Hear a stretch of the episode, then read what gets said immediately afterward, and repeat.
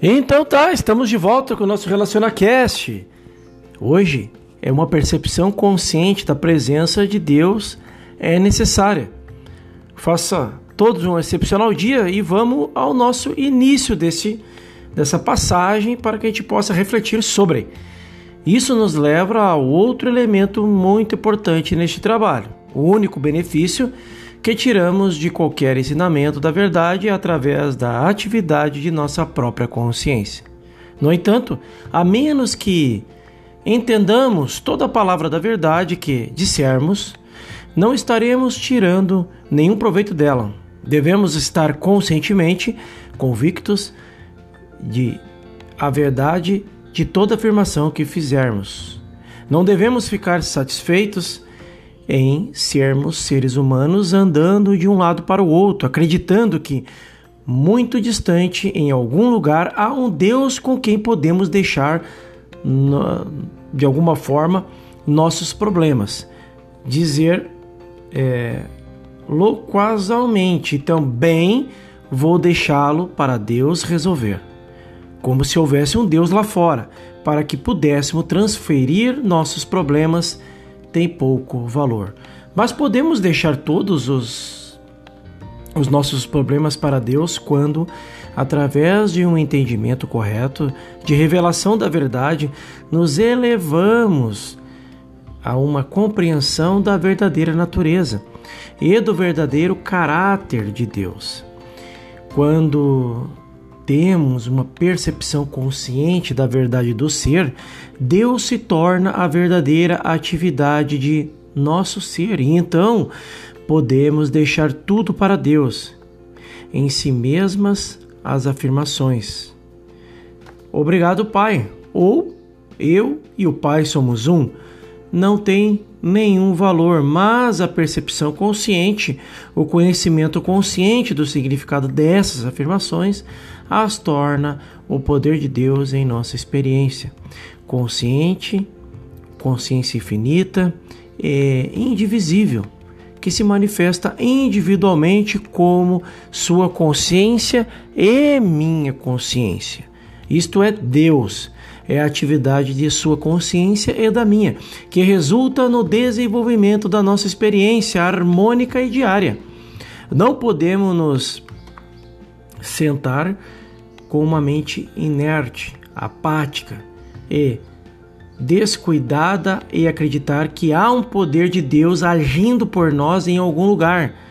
O poder de Deus é a atividade de nossa consciência. Esse poder de Deus se manifesta como atividade de nossa consciência. O poder de Deus é a nossa consciência no trabalho, é a nossa consciência quando impregnada com a verdade, um conhecimento da verdade e não simplesmente a declaração da verdade. E neste exato ponto que os estudantes da verdade cometem alguns dos seus maiores disparates eles acreditam que o fato de recitar estas verdades é uma virtude ou tem poder. Esta é uma suposição incorreta. Não é atividade da mente humana, que é poder. É a consciência impregnada com o conhecimento da verdade, que é o poder. Jesus disse: Conhecereis a verdade e a verdade vos libertará. Ele não disse simplesmente a verdade vos libertará. Ele poderia ter dito isso. Um estudo das palavras do Mestre mostra como ele era persiminioso no uso da, das palavras e prudente na escolha destas. Ele poderia ter economizado várias palavras ao dizer a verdade vos libertará, mas não fez isso. Em ele foi direto ao ponto ao dizer conheça a verdade e a verdade vos libertará.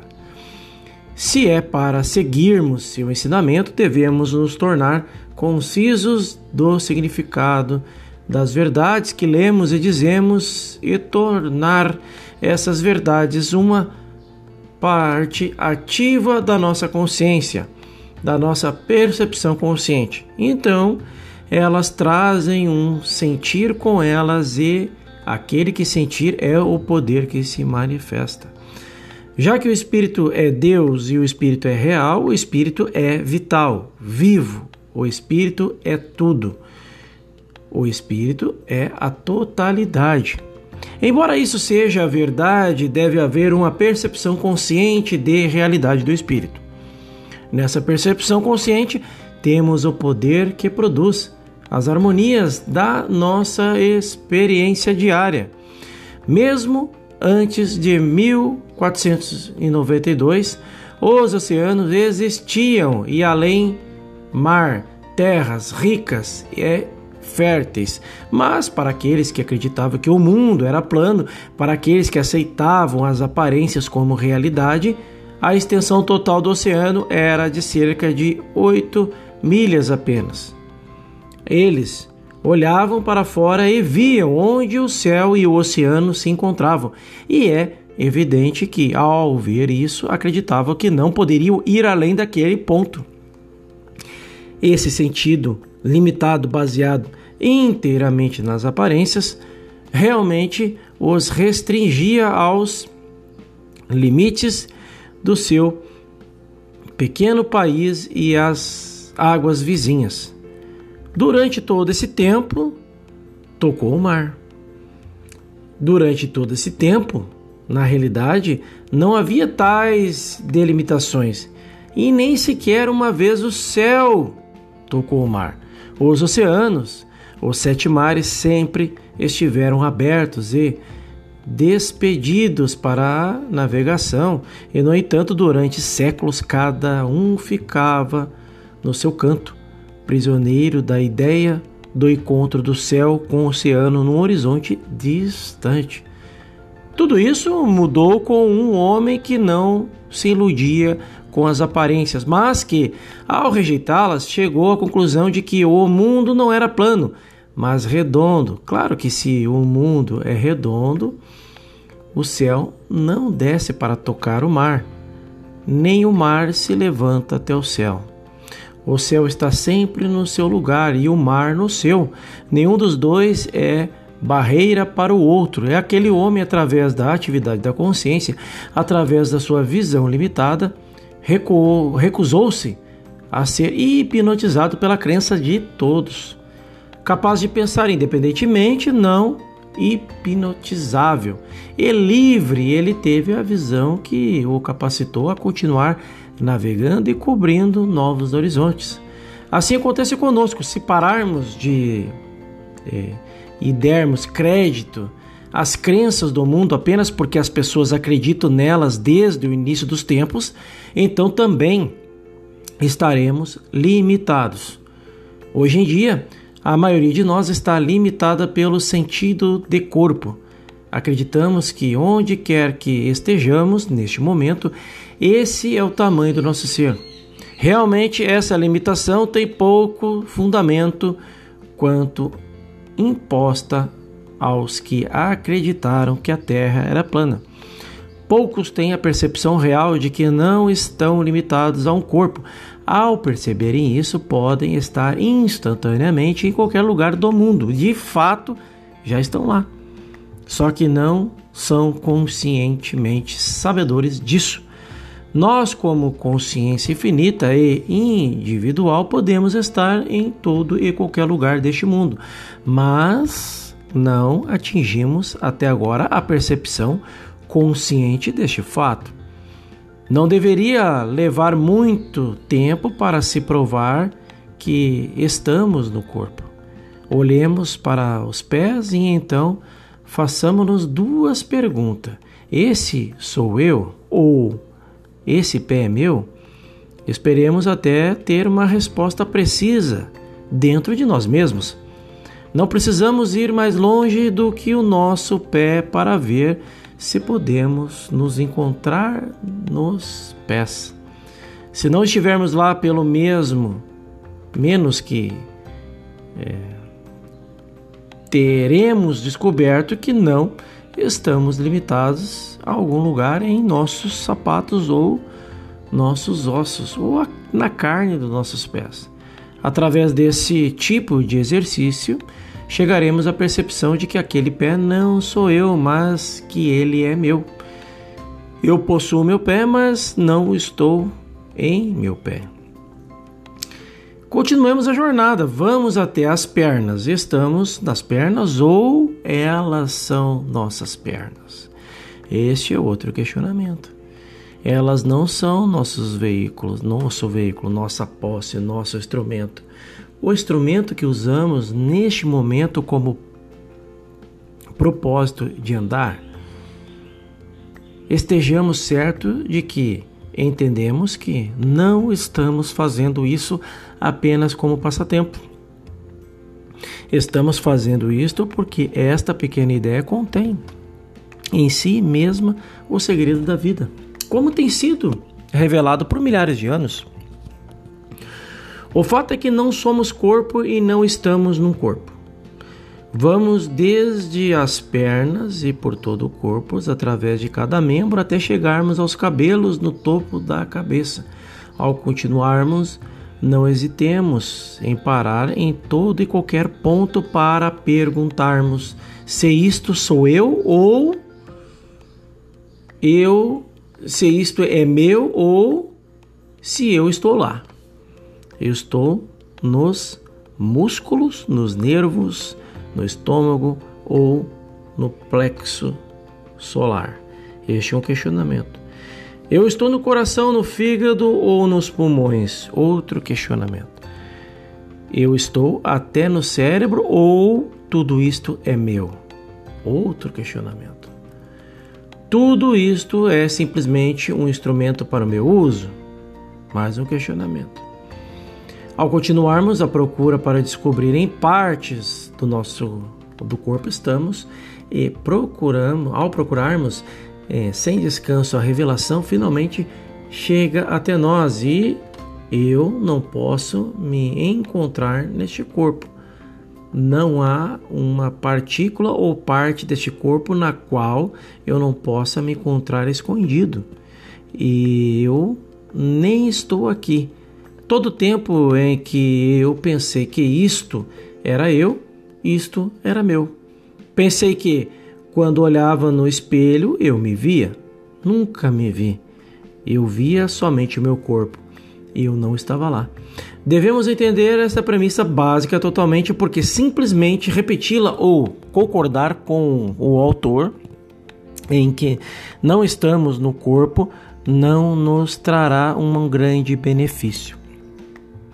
Devemos ter a percepção consciente de que não existimos no corpo, de que não podemos ser encontrados dentro do corpo, embora possamos nos procurar desde as unhas dos pés até o topo da cabeça. Ao chegarmos a esta conclusão, a próxima pergunta que nos devemos fazer é: já que não estou no corpo, onde eu estou? Este é o grande mistério. Onde eu estou? Quem sou eu? O que eu sou? De uma coisa teremos certeza imediatamente. Não estamos limitados nem mesmo a um quarto e não estamos limitados a um corpo.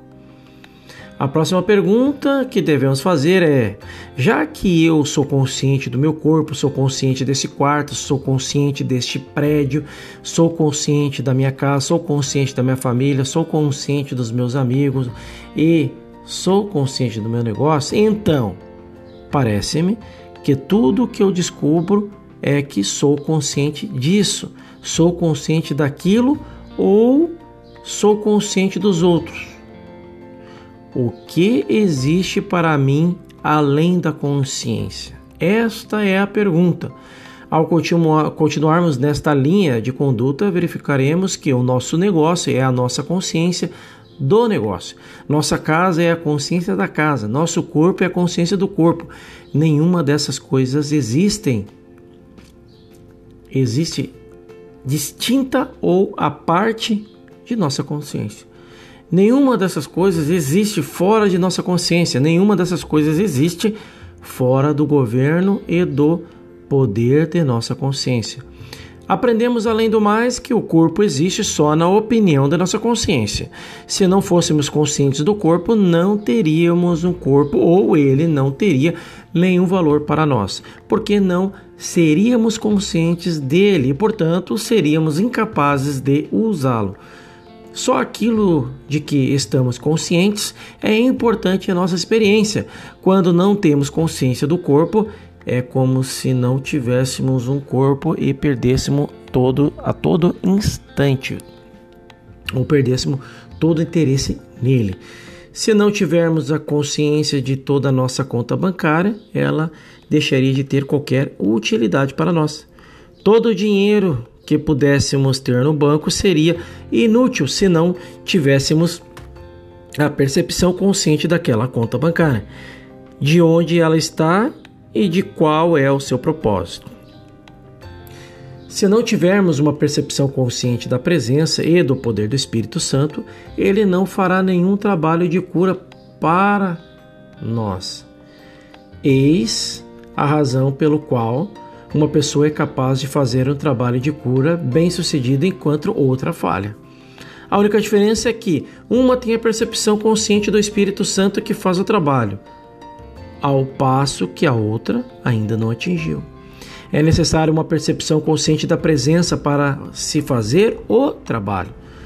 Tudo nesta vida depende de nossa percepção consciente. É lógico, portanto, dizer que tudo que existe para nós é consciência, tudo que somos é consciência. Tenha um excelente dia. Esse foi o nosso episódio. Não esqueça de da prática da presença, buscando ter essa consciência daquilo que se pensa e sente em todas as áreas da sua vida, porque é essa percepção consciente é que torna a sua vida como ela está hoje. E eu te espero no próximo episódio onde falaremos sobre o desenvolvimento da consciência espiritual. Até lá!